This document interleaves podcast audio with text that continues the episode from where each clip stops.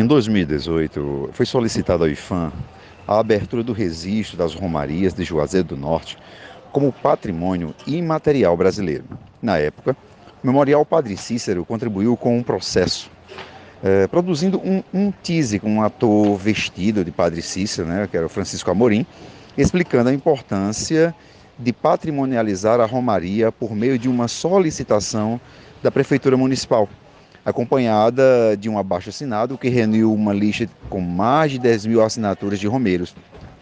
O IFAM tomou então o processo que teve início em 2005, iniciado pela URCA. Esse processo, esses processos demoraram mesmo.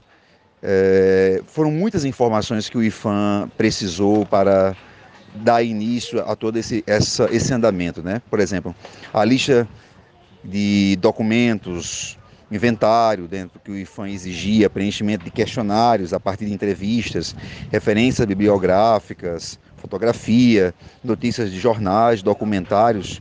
Todas essas informações foram solicitadas pelo IFAM para começar o processo. Né? Então, assim, não é uma coisa que funciona muito rapidamente, é algo que se dá a partir de um processo lento e temos a certeza que também já demos um grande avanço com tudo isso, mas significa também que não vai chegar da noite para o dia esse reconhecimento. É realmente um processo lento que se dá paulatinamente.